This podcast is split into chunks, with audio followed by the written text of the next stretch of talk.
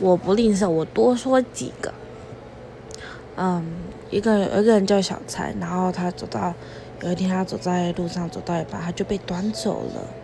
好，第二个笑话，有两根香蕉呢，就走在路上，然后前面那根香蕉就说：“哦，天气好热哦。”然后就把外套脱掉了，然后第二根香蕉就跌倒了。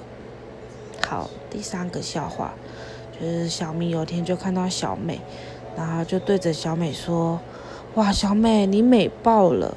然后小美就爆掉了。那第四个笑话。就是有一天，小明小明就跟小美吵架，然后小美就说：“哦，你很机车诶。”然后小明小明就被骑走了。呼呼，这就是我的笑话，我最爱这种笑话了。呵呵呵呵。